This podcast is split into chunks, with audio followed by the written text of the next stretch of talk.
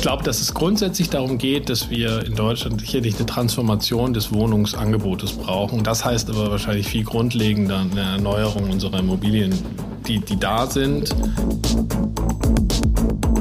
Die Verkürzung von den Genehmigungsverfahren, ich habe es ja vorhin schon kurz angesprochen, ist ein Riesenthema. Also wir haben, ich kann nicht mal konkret sagen, wir haben allein in Berlin ein Projekt mit zwei Jahren Bauverzug wegen fehlender Genehmigung insbesondere darin begriffen, wenn man gewerbliche Gebäude in Wohngebäude umwandeln möchte. Da gibt es große Schwierigkeiten. Mit dem Ergebnis, dass schlichtweg Wohnraum nicht entsteht.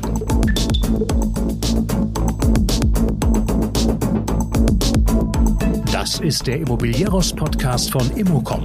Jede Woche Helden, Geschichten und Abenteuer aus der Immobilienwelt mit Michael Rücker und Yvette Wagner.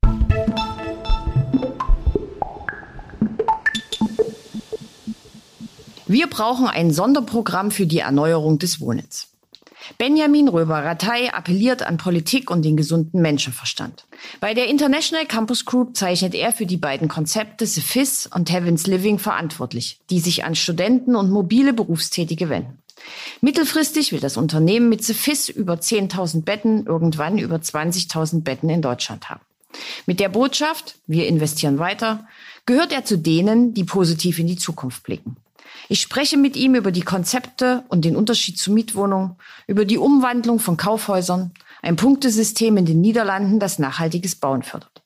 Benjamin erzählt außerdem über ein Projekt in Hamburg, das an komplizierten Genehmigungsverfahren scheiterte und genau deshalb kein Wohnraum entstand. Es geht um Konversion und die Gemeinsamkeiten zwischen Fernsehproduktion und der Immobilienbranche. Was die Traumhochzeit damit zu tun hat, das alles jetzt hier. Bevor es losgeht, gut zuhören. Unser Partner Gazak hat noch eine Botschaft. Und auf immocom.com gibt es alle Infos zu unseren Veranstaltungen. Und nun viel Spaß mit Benjamin.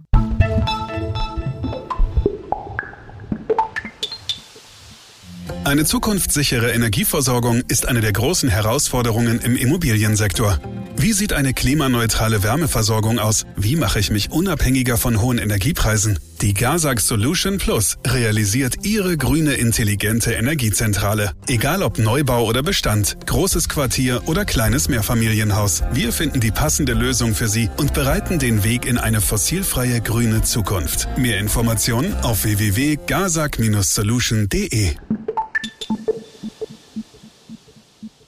Heute im Podcast sitzt mir Benjamin Röber-Ratay gegenüber. Hallo Benjamin. Hallo Yvette. Von der International Campus Group und verantwortlich, ich zitiere, für kommerzielle und kommunikative Erfolge bei The FIS und Heaven's Living. Richtig. Sehr gut. Langer Titel, kommen wir aber dann später nochmal dazu. Wenn du nochmal Student wärst, in welcher Stadt würdest du am liebsten studieren? Jetzt bin ich hier durch die schöne Stadt Bremen gelaufen. Wenn Bremen bei der vielfältigen Neuerung der Fächer was anbieten würde. Vielleicht, aber insgesamt sehe ich im ganzen Europa tolle Sachen. Also wir haben in Prag zum Beispiel ein Haus. Was Prag ist wirklich, finde ich, ganz fantastisch. Die Niederlande sind toll. Also wahrscheinlich würde ich was machen, was Englisch als Basis hat. Aber da haben sich die deutschen Städte auch, die deutschen Hochschulen noch stark entwickelt. Also insofern, ich glaube, dass heute Studenten, Studierende eine Hochschulwelt vorfinden, wo sich sehr, sehr, sehr, sehr viele Möglichkeiten bieten. Gut, zum Glück, huch, habe ich die richtige Statistik ausgedrückt. In Bremen sind im vergangenen Jahr die Preise äh, für eine Studentenunterkunft um 10,1 Prozent gestiegen, nämlich auf 496 Euro im Monat. Mhm. Wie viele Nebenjobs würdest du denn annehmen, um das zu finanzieren? Was würdest du denn machen in deinem Nebenjob? Also ich glaube, dass heute auch Nebenjobs anders zu sehen sind als damals. Also früher, als ich noch studiert habe, war der Nebenjob. Wann hast du denn studiert? 2003, 2004. Also ich habe noch den Wechsel mitgemacht von einem Magistersystem zu einem Bachelor-Master-System. Das war genau der Übergang. Und da gab es noch dieses, wir müssen die alten Magister aus dem System kriegen Phasen. Deswegen kenne ich noch eine ganz andere Hochschulwelt, auch mit ganz anderen Hochschulzeiten, Studienzeiten und auch anderen Nebenjobs, also die klassische nachts in der Bar oder so oder halt irgendwo, weiß ich nicht, Möglichkeiten zu finden. Ich glaube, heute hat sich auch das verändert. Also mit den neuen Studiengängen, Werkstudenten, andere Stundenlöhne, Praktikum, ganz anders. Zu meiner Zeit hat man fürs Praktikum noch Geld mitbringen müssen, um es zu kriegen. Heutzutage haben wir einen Mindestlohn, haben wir ganz andere Verhältnisse. Also ich glaube, dass die Einkommenssituation der Studierenden sich durchaus auch verbessert hat. Das ist eine These von mir und sich heute auch im Zuge der massiven Personalmangelsituation in vielen, vielen, vielen Bereichen auch für Studierende ganz andere Nebenjobmöglichkeiten ergeben heutzutage. Mhm. Das Institut der deutschen Wirtschaft ähm, würde dir da jetzt widersprechen.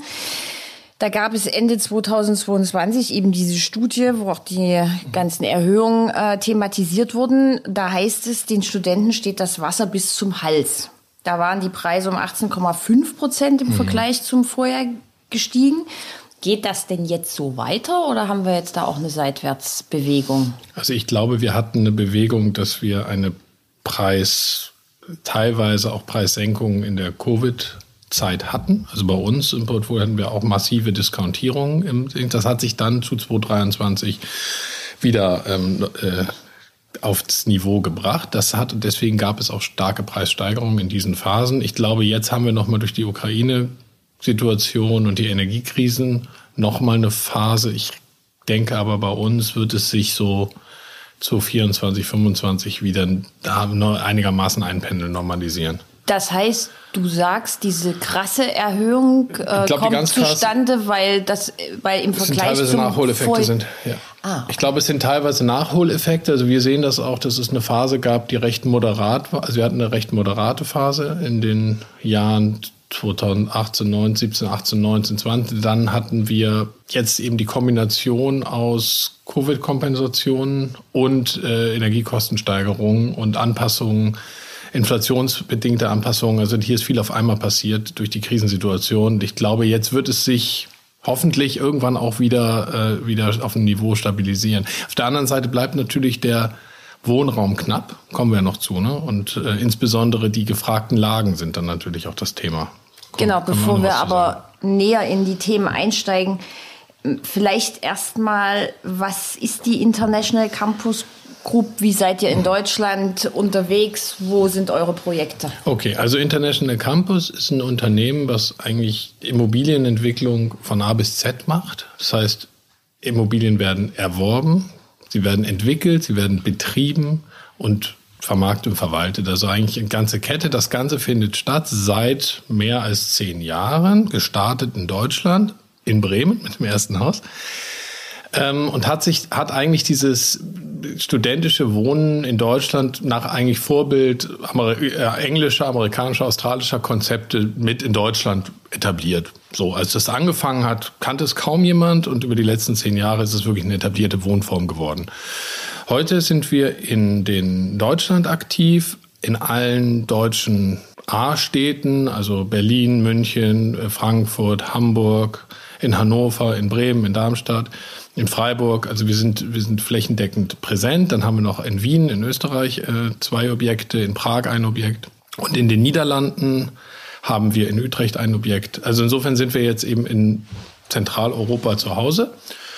Und das machen wir immer mit lebensbegleitenden Wohnkonzepten. Also die Immobilien betreffen immer die Studierenden, die dezidierte auf die Bedürfnisse der studentischen Lebensphase zugeschnittene Wohnlösungen finden. Im Detail kommen wir ja da gleich noch zu. Ja, ja, ja. Und sind halt aber im Wesentlichen ist International Campus ein Anbieter für diese, für diese, sagen wir mal, modernen Wohnlösungen in urbanen Lagen. Also wir machen nichts außerhalb von, von Stadtzentren. Also wir sind schon immer in der Stadt und wir sind immer in einem Wohnkonzeptbereich zwischen 20, also 18, 20 bis 40, 50 Quadratmeter unterwegs. Hm. Und in Universitätsstädten? Immer in Universitätsstädten. Hm. Also ich würde am liebsten in Utrecht studieren, wenn ich das ah, jetzt höre. Das, das ist auch sehr begehrt, das Haus. Ja, kann ich mir vorstellen. Ja. Es ist eine so schöne Stadt. Ähm, ja, gut. Dann kommen wir jetzt zu den ähm, harten Fakten 2021 habt ihr 670 Millionen Euro investiert. 2022 äh, war eine der Schlagzeilen, habt ihr eines der größten mhm. Studierendenhausportfolios mit fünf Häusern, Berlin, Darmstadt, Frankfurt, Hannover und Wien erworben. Ähm, mit insgesamt fast 2000 Betten. Mhm. Wie schauen denn die Opportunitäten 2023 aus? Seid ihr noch die, die den Transaktionsmarkt am Leben erhalten? Ja, also wir sind schon noch da.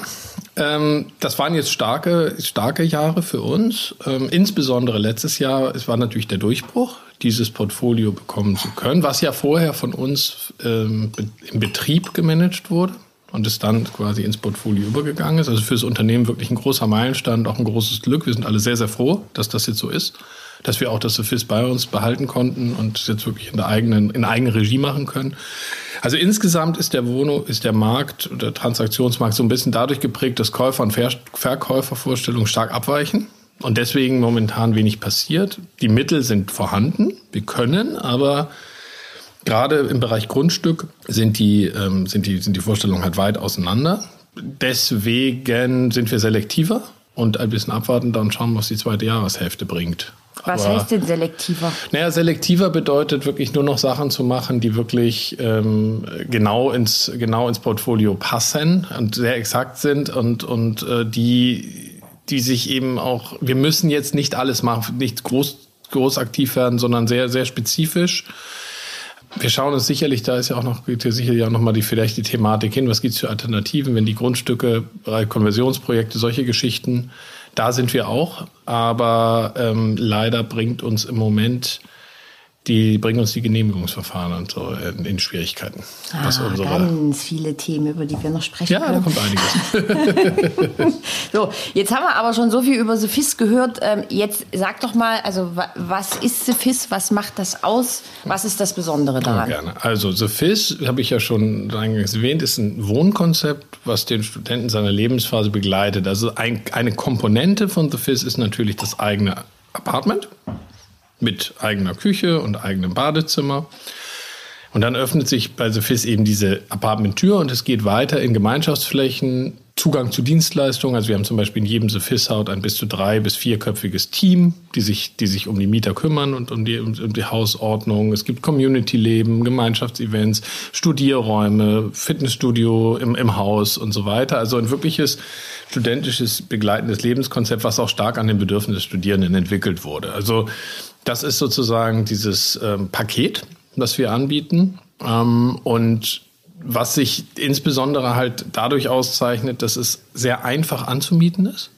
Also im Grunde online buchbar und anmietbar von überall aus der Welt. Wie lange muss ich denn bei euch wohnen?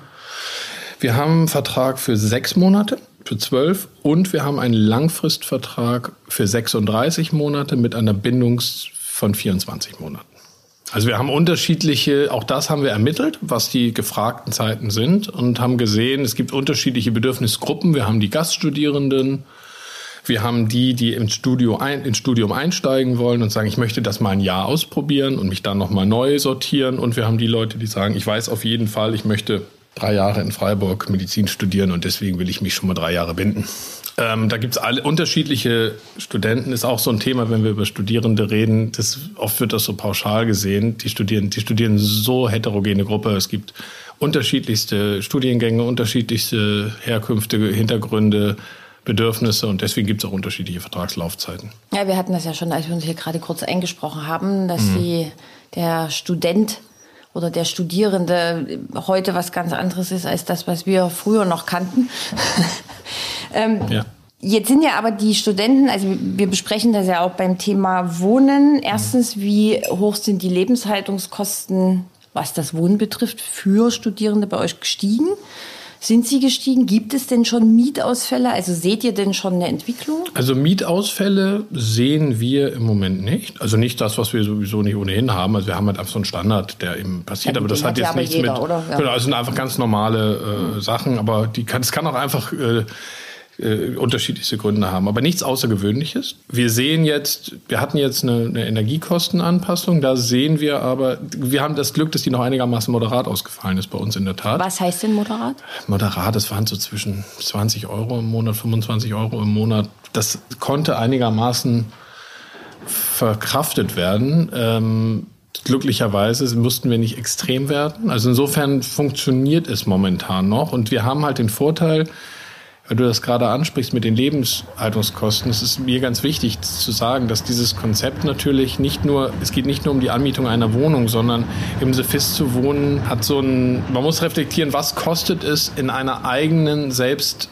bewohnten Wohnung mit eigener Ausstattung und so weiter und so weiter zu leben und was kostet es im Konzept zu leben. Und das Sophist nimmt natürlich viel ab. Zum Beispiel Internet ist inklusive, diverse Gemeinschaftsräume, Nutzung sind inklusive. Das heißt, das ganze Ausgehen fällt vielleicht weg, kann man im Haus machen. Dort gibt es dann auch wie über das Community-Leben Gelegenheiten und so. Also wenn man, wir haben es mal, mal ausgerechnet und gesagt, die Lebenshaltungskosten im Sophist, obwohl wir relativ gesehen als Wohnung höherpreisiger sind, sind umgelegt auf monatliche Ausgaben gar nicht viel höher als wenn ich in einer eigenen Wohnung wohne. Auch wenn die eigene Wohnung vom Quadratmeterpreis günstiger ist. Weil einfach das, das Konzept an und für sich, Möblierung ist mit dabei, Internet ist mit dabei, Leihgeräte sind mit dabei. Also viele Anschaffungskosten finden einfach gar nicht statt. Und insofern können, ist es bei uns so, dass wir noch keine krassen Effekte sehen, um ehrlich zu sein im Moment. Na, die Ausgehkosten werdet ihr wohl nicht minimieren, oder? Oder bezahlt ihr auch einen Alkohol? Äh, keinen harten Alkohol. Das ist ja das, was viel kostet. Das bisschen ja, Bier ist, Bier, ne? Der Bierpreis ist auch gestiegen, habe ich gemerkt. Ja, gut. Das ist das Thema für einen anderen Podcast. das ist ja immer der Indikator. Ja, ja, genau. Also, und das Bremer Haus, äh, das ist ja das erste FIS, das habt ihr ja erstmal nur, sage ich jetzt mal, betrieben. Also das genau. Konzept FIS ist von euch. So. Richtig. Äh, am Anfang wart ihr nur Betreiber und habt euch dann irgendwann entschieden, auch Eigentümer zu werden. Und ihr kauft ja jetzt ja. sehr viel, wie wir vorhin gerade ja, gesagt ja, haben. Wie ist das Verhältnis? Gibt es da irgendwie ein Ziel oder habt ihr jetzt gesagt, wir wollen möglichst viel? Naja, es ist ja immer, im Immobilienbereich geht es ja immer so um dieses Kapital auch ein bisschen. Ne? Und du musst natürlich die institutionellen Investoren erstmal gewinnen. Und die gewinnt man natürlich mit, mit, mit Konzepten erst, wenn man ein bisschen was an Beweis hat, dass es funktioniert. Und das war natürlich 2012 die Situation. Da gab es ein Konzept und dann gab es das institutionelle Kapital, aber es gab noch nicht genügend Nachweis. Und deswegen mussten man über Lösungen wie zum Beispiel im Betrieb erstmal zeigen, dass es funktioniert. Und das hat ITIC dann in Bremen, in Freiburg, in, wo haben wir es denn noch gemacht? In Berlin zeitweise auch gemacht. Und auf der Basis konnte dann sozusagen erst das Kapital angelockt werden und überzeugt werden. Und dann gab es eben wirklich den Durchbruch mit der Allianz, die dann irgendwann eingestiegen ist ähm, äh, und, und groß einen Fonds aufgemacht hat. Und der richtig große Durchbruch, warum es eigentlich erst auf die Bilanz ging, war dann 2018, als Brookfield in einem großen Kapitalisierung des Unternehmens eingestiegen ist, mit einer klaren Strategie, das Portfolio alles komplett auf die Bilanz zu bekommen und eben ein zentraleuropäisches studentisches Wohnen und Young Living Portfolio aufzubauen, was komplett im eigenen Bestand gemanagt ist und stellt dafür eben auch entsprechend die, äh, das Kapital zur Verfügung im großen Stil zu investieren. Also diese Volumina, die wir heute bewegen, sind erst seit 2018 mit dem Einstieg von Brookfield als äh, Mehrheitsgesellschafter möglich. Okay, und das so soll sagen. auch so weitergehen. Das soll auch so weitergehen, ja. Okay, gibt es eine Zielmarke? Also jenseits der 10.000 Betten im Betrieb sicherlich. Ist jetzt mal die mittelfristige mhm. Zielmarke. Momentan sind wir bei etwa 6.000. Dann haben wir noch mal ungefähr 3000 in Entwicklung. Also diese, diese Zielmarke 2025 sollten wir so jenseits der 10.000 dann schon mal sein und dann sicherlich Richtung, Richtung 20.000 über die nächsten Jahre, weil natürlich dieses Konzept von der Skalierung lebt. Also insbesondere kommen wir auch noch vielleicht, wenn später auf dem Panel diese Cluster-Sachen, wenn man dann wirklich mehrere Häuser in einer Region hat, nicht unbedingt in einer Stadt, aber in einem Gebiet, das hat natürlich massive Auswirkungen auf die operative Kostenstruktur mhm. und auf die ganze Skalierung. Deswegen ist es wichtig, ähm, mhm. auch viele, viele äh, Betten ähm, zu betreiben mhm. oder zu haben. Kurze Nachfrage. Ähm, man muss erstmal zeigen, was man kann, um Kapital mhm. anzulocken. Wie schätzt du für jemanden, der jetzt in den Markt geht mit einer Idee, ob das jetzt unbedingt in deinem Bereich sein muss, das sei jetzt mal außen vor, würde das heute auch noch so super funktionieren? Oder es, ist es ein bisschen. Also jetzt im studentischen Wohnen? Ja. Ich glaube, dass da die ganz große Zeit in der Tat Anfang der 2010er Jahre richtig war. Ich glaube, dass es heute aber durchaus noch Opportunitäten gibt. Also ich glaube, es gibt noch Märkte, die ganz interessant sind. Also ich denke, gerade Städte, die jetzt die ganz großen internationalen Kapitalgeber nicht auf dem Schirm haben. Also wir sind natürlich jetzt als IC immer auch dabei, unseren nordamerikanischen Investor zu überzeugen. Und jetzt erklärt man jemanden New York, Deutschland. Da funktioniert natürlich Berlin, München, Hamburg besser als beispielsweise Oldenburg, obwohl Oldenburg ein sehr interessanter Standort ist. Also das heißt, sicherlich, je nachdem gibt es in diesen äh, bestimmten studentischen Städten durchaus noch Opportunitäten, aber es ist nicht mehr so flächendeckend wie vielleicht noch vor 10, 15 Jahren. Mhm, okay. Jetzt haben wir ja gerade erst äh, in den Nachrichten alle gesehen. Sonderprogramm Junges Wohnen mhm. heißt es. Bundesbauministerium steht 500 Millionen Euro für die Schaffung von Wohnraum für junge Menschen zur Verfügung. Erste Frage von mir ganz persönlich. Ähm, was heißt denn Sonderprogramm Junges Wohnen? Bis wann ist man jung? Das ich, konnte ich da zum Beispiel überhaupt nicht rauslesen. Habe so ein bisschen vor dieser Pressemitteilung gesessen und mich gefragt, mhm. was wollen Sie mir damit sagen? Äh, und zweitens, reicht das? Nein, reicht nicht. Es war klar, dass du die zweite Frage das als erstes beantwortest. Das wird nicht reichen. Also ich glaube, dass also das Thema Sonderprogramm Junges Wohnen, also das ist, ist also ähm, so ein, ist wieder so ein Sondervermögen einfach. hätte ich gerne gehabt in der Größenordnung, um ehrlich zu sein. Gibt es ja ein anderes Sondervermögen.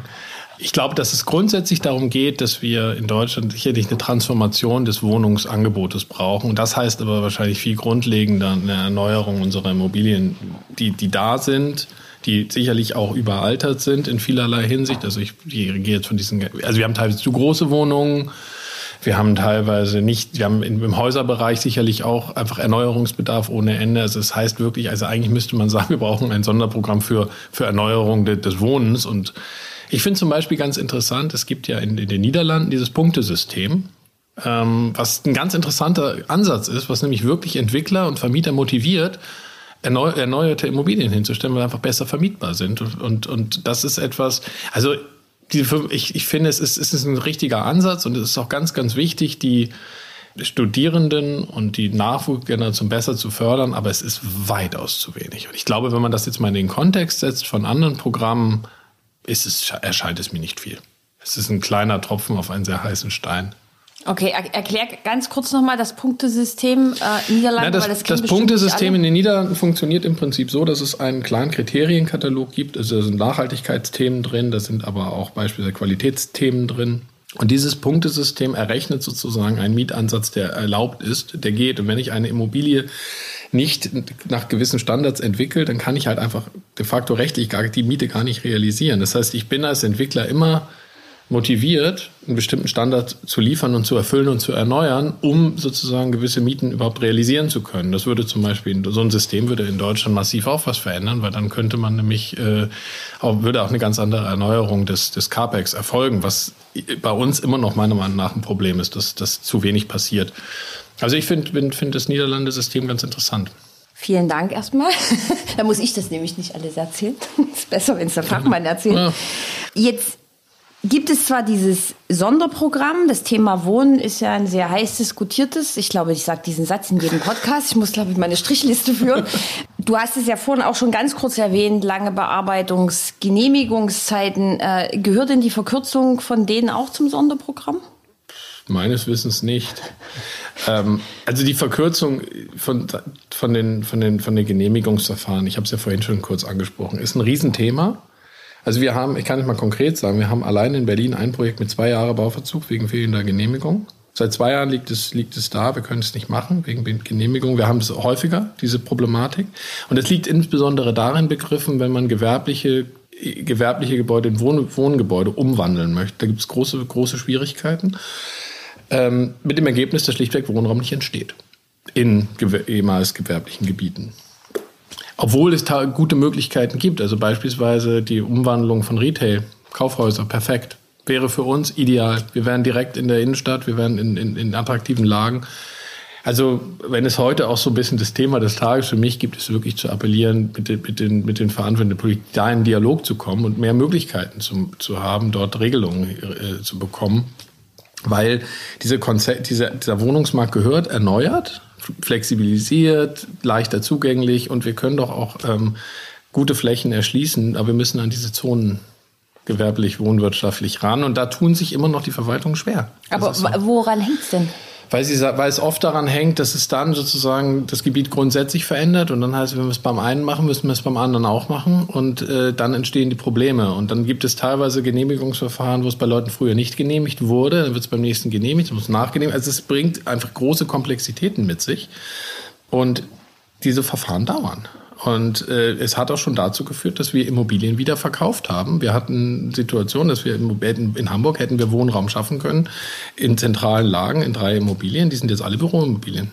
Also die wurden, die wurden, wurden wieder verkauft zu einem wunderbaren Verkaufspreis als Büroimmobilie, aber es wurde schlichtweg kein Wohnraum geschaffen. Warum? Genehmigungsverfahren. Also es, es ist diese die verzögerten Genehmigungsverfahren verhindern äh, äh Wohnungsentstehung. Gut, dann können wir das mal als Appell kurz, kurz ja. Pause sozusagen ja. mal so stehen lassen, bevor wir nämlich zu unserem oder zu eurem, nicht zu unserem, sondern zu eurem ähm, zweiten Konzept kommen, das junge Auszubildende und junge Berufstätige im Blickwinkel hat. Erzähl mal ein bisschen was äh, das. Ganz richtig Auszubildende nicht. Die Auszubildenden können in der Tat auch ins Sophis. Okay. Also im Prinzip unterscheiden sich die zwei Konzepte, Havens Living und Sophis. Havens Living ist das, was du jetzt, mhm. worauf du jetzt äh, ansprichst. Darin, dass wir eben, wie gesagt, die Lebensphase begleiten. Und Sophis begleitet alle in der Lebensphase lernend. Und lernend fängt an, kann, kann mit 17, 18, wir haben auch teilweise 17-Jährige gesehen, in der Phase anfangen und die sich in einer lernenden Situation befinden. Das kann Studium sein, das kann Ausbildung sein, das kann aber auch Trainee sein, das kann auch mal ein Praktikant sein oder es kann auch äh, ein Dualstudent sein. So, das ist die, diese FIS-Welt. Und die Havens Living-Welt geht eher in die, in die Kategorie der Leute, die sich in so einer beruflichen Mobilität noch befinden. Also Jobwechsler, Stadtwechsel, international in Deutschland angekommen anderes Konzept, vollmöbliertes Wohnen, befristet auf maximal ein Jahr. Länger geht nicht. Im Gegensatz zum studentischen Wohnen, darf, da geht das. Im ähm, nicht-studentischen Bereich geht es nicht. Da sind wir auf ein Jahr gebunden. Das heißt, da gibt es einen, da ist die Laufzeit zwischen drei Monaten, im Ausnahmefall in der Regel sechs und ein Jahr. Und richtet sich genau an die Leute, die in einer Stadt ankommen und sagen, ich möchte mich erstmal einleben, orientieren. Vielleicht kommt die Familie später nach. Also im internationalen Expert-Bereich zum Beispiel so ein typischer Fall. Oder Probezeit. Ne? Ich wechsle die Stadt und weiß noch nicht, ob ich mich wirklich verfestige, möchte vielleicht meinen Erstwohnsitz noch behalten und brauche erstmal eine gute, deswegen auch, deswegen auch Havens, der Hafen, also der Anlaufpunkt, eine Anlaufinfrastruktur für den Neustart in einer, in einer neuen Stadt zu bieten. Das ist das Konzept. Okay. Nächstes Thema, was wir vorhin auch schon hatten, wir arbeiten das schön alles ab. Ähm, ihr habt gerade in Frankfurt am Main mit dem Rückbau ja. eines ehemaligen Büro- und Wohnhauses ja. äh, begonnen. Dort entsteht ein Havens Living? Ja, entsteht ein Havens Living, ja. Okay, was entsteht denn dort, wann und warum der Rückbau? Was macht das Projekt besonders für das euch? Das Projekt macht eigentlich besonders, dass in der Tat ein, ein Wohn- und Bürohaus zu einem vollständigen Wohnhaus wird. Das ist mal das eine. Und dass wir über circa 150 äh, Wohneinheiten sprechen. Die im hinten im, im, im, anderen Bauteil haben wir noch große Wohnungen, die auch teilweise noch äh, vermietet sind. Also das sind einfach noch ganz normale Mietwohnungen drin und dann da drumherum nochmal größere Havenswohnungen. Es wird jetzt geplante Fertigstellung Eröffnung im Frühling nächsten Jahres und ist für uns in Frankfurt jetzt eben das zweite Havens Living. Wir haben eins in Hamburg, jetzt ist das das Folgeprojekt. Wir freuen uns auch darauf, dass es jetzt auch da wieder in die nächste Phase geht, weil wir haben in Hamburg mit einem kleinen Piloten begonnen. Und jetzt geht sozusagen das, das, das Havens Living also in die nächste. relativ neu. Sozusagen. Ja, das ist eine ganz neue Produktlinie sozusagen, wo wir auch noch viele Erfahrungen äh, sammeln, weil die eben nochmal ganz anders funktioniert als, die, als das studentische Wohnen. Also da könnten wir nochmal einen eigenen Podcast zu machen zu dem Thema. Und später. Ja, später. Aber es ist eben, aber wir merken, es ist auch hier wieder das Grundprinzip, die Bedürfnisse dieser Gruppe erkennen, Fernpendler, Expert, Zweitwohnsitze und für diese Leute quasi eine ideale Lösung zu schaffen und im Prinzip auch wieder Gemeinschaftsfläche, auch wieder Service, auch wieder gewisse ähm, Zusatzfunktionalitäten, Sportbereich, Parken, alles mit drin.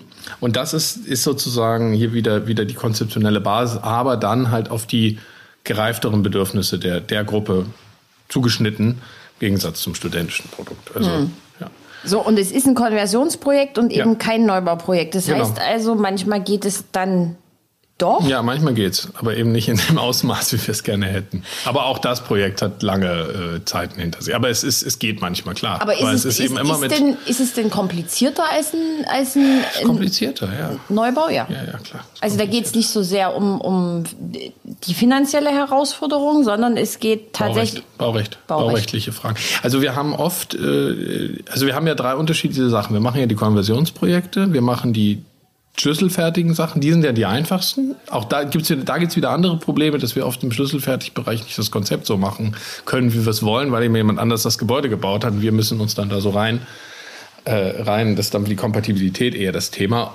Kompletter Neubau ist natürlich das Tollste, aber äh, heute aufgrund der Grundstückspreise und Baukosten auch wieder, deswegen sind wir eher im Turnkey oder im äh, Konversionsbereich oft unterwegs mit allen zeitlichen Komplexitäten dahinter. Also deswegen gibt es immer wieder diese, diese Verzögerung der Eröffnung oftmals. Das ist die Problematik.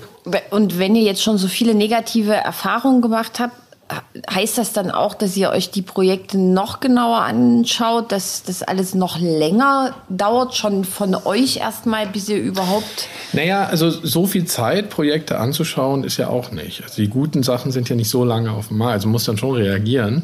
Ähm, das heißt, es ist natürlich. Immer noch, ja? Ja, schon. Ja? Naja, also wenn richtig gute Sachen, also muss man schon zügig noch. sein. Ne? Ja, klar. Also was jetzt wirklich passt, da sind wir dann schon sehr schnell. Aber äh, man muss eben abwägen. Also man muss jetzt immer wieder gucken, ähm, geht es wirklich? Was sind die eventuell solche? Das sind ja klassische Projektrisiken, die dann eben, die dann eben aufkommen können. Und da gibt es eben durchaus ein paar Erfahrungen, dass es eben nicht so einfach ist, mit heute solche Sachen schnell zu machen. Also das Ideale ist wirklich, wenn man ein Konzept findet, wo die Stadt, wichtig ist deswegen auch nochmal hier der Appell, wenn die Stadt mitgeht. Also dieses, dieses, dieses, ähm, äh, die, die Akzeptanz in der Stadt zu finden, das Konzept gut zu, gut zu erklären und frühzeitig eben äh, die, die Entscheidungsträger mit auf die Seite zu holen. Äh, ich glaube, ich, das ist wirklich ein zentrales Thema, auch für uns jetzt in der, in der Zukunft. So ein Doppelappell in diesem Podcast. Immer mehr das hatten wir, nur glaube ich. Appelle. Genau, das hatten wir noch nie. Ja, Du bist wie alt? 43. Wie lange ist man denn jung? Das kommt drauf an. Das ist für jung. Das ist ja eine subjektive Gefühls. Jetzt sag Geschichte. nicht Nein, so- also was so, heißt wie jung? man sich also, fühlt. Das hätte ich jetzt fast gesagt. Das war auch die Steilvorlage. manchmal fühle ich mich jung, manchmal nicht mehr so. Das kommt drauf an. Nein, also was heißt, wie lange ist man jung? Äh, worauf willst du da jetzt hinaus mit, wie lange ist man jung? Na, ihr arbeitet ja für ähm, sehr junge Menschen. Jetzt entfernt man sich Bei so ja. FIS ja, bei Havens nicht unbedingt. Da geht das, also bei Havens sind die Leute auch, ich weiß nicht, was ist da so, geht es auch mal in die 50er rein. Das ist, kommt doch durchaus drauf an. Aber schon, ja, gut, der Schwerpunkt, der Schwerpunkt liegt irgendwo zwischen Mi- Mitte 20 und Ende 30. Das ist richtig, ja. Genau. So, da ist die Welt, ja, das mir ist so das Spektrum. eben darum, weil wir es ja jetzt auch schon hatten, das ähm, Verhalten im Studium ändert sich, Hm. Ja. die Nebenjobs ändern sich. Ja. Es gibt ja da so immer Trends, denen alle hinterherlaufen Hm. oder eben auch nicht. Ähm, wie denkt ihr das denn vor, um immer an den Leuten dran zu sein? Und was heißt denn das für euch als, als Team? Also habt ihr so. da so Scouts unterwegs, die dann irgendwo anders schauen oder Ja, also das eine ist natürlich, dass wir sehr das viel Konzept anpassen, Auch der, ja, aber wir haben natürlich auch Leute aus unseren Häusern, die für uns arbeiten, nur mit uns arbeiten. Ne? Also wir haben ganz viele Studierende, die für uns auch tätig sind. Das ist mal das eine. Also die sind bei uns im Unternehmen tätig oder in den Häusern tätig. Von denen erfahren wir viel. Dann nehmen wir natürlich auch selber oft auch am Community Life teil. Also ich jetzt mittlerweile nicht mehr so viel wie am Anfang. Ich bin seit sechs Jahren in der Firma. Ich muss sagen, vor sechs Jahren konnte ich mich noch leichter untermischen als jetzt, aber ich versuche es manchmal. noch.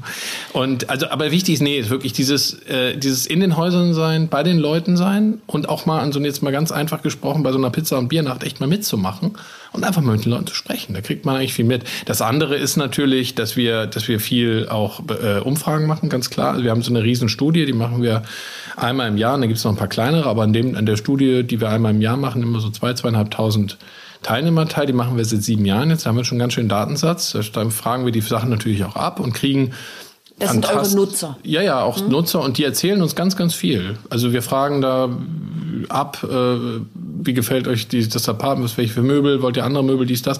Wir haben unglaublich viel qualitatives Feedback und das wird natürlich alles ausgewertet, erarbeitet und geht dann in die Produktentwicklung mit ein. Also sowohl beim Interior Design, beim Bau, beim Betriebskonzept.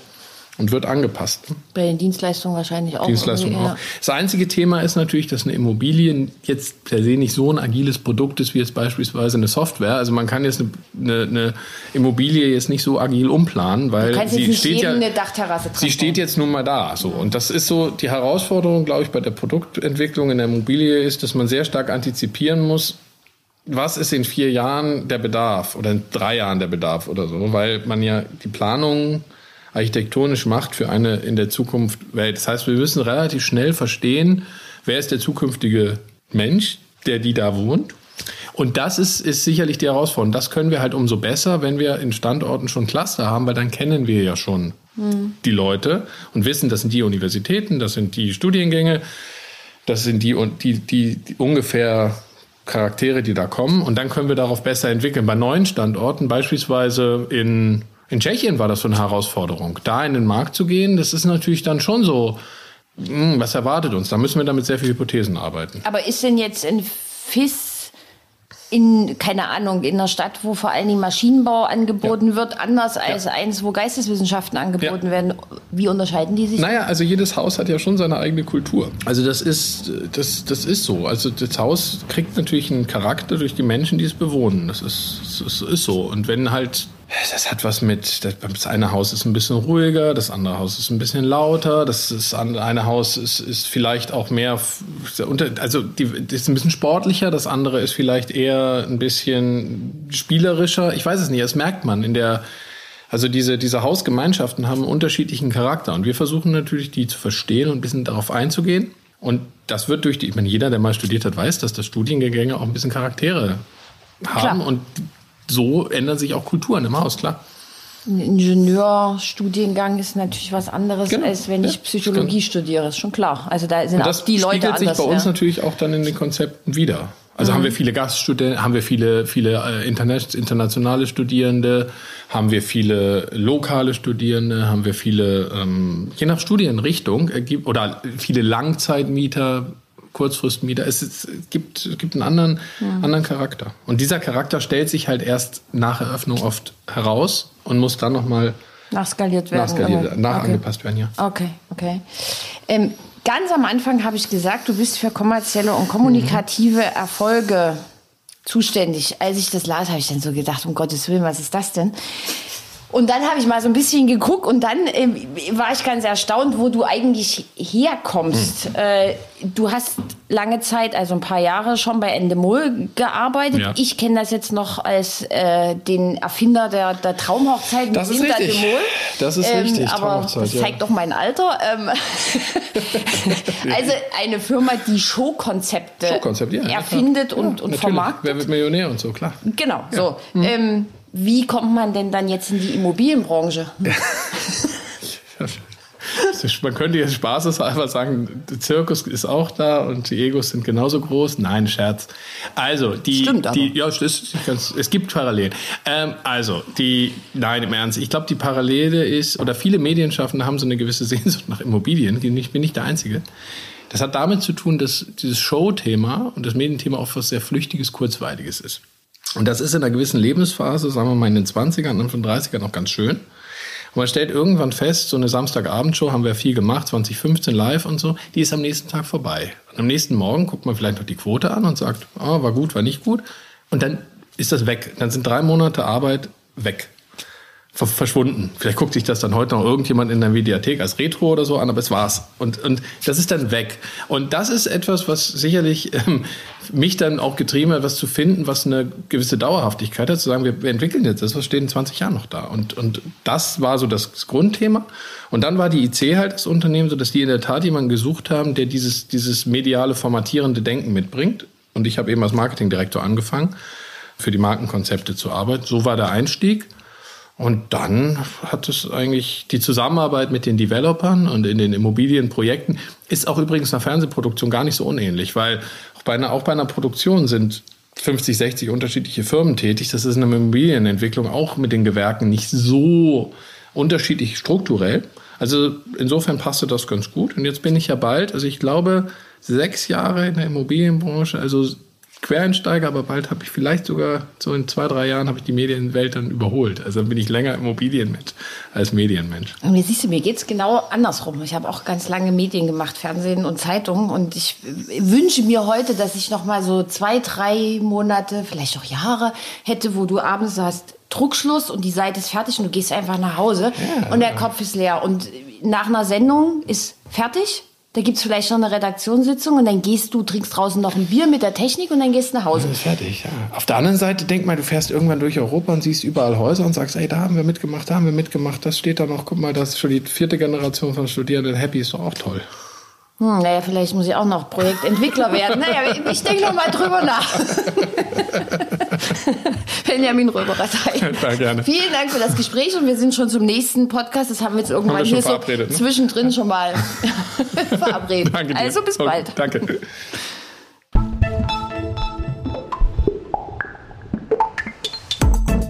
Das war der Immobilieros Podcast. Alle Folgen finden Sie unter www.immobilieros.de und überall dort, wo man Podcasts hören kann.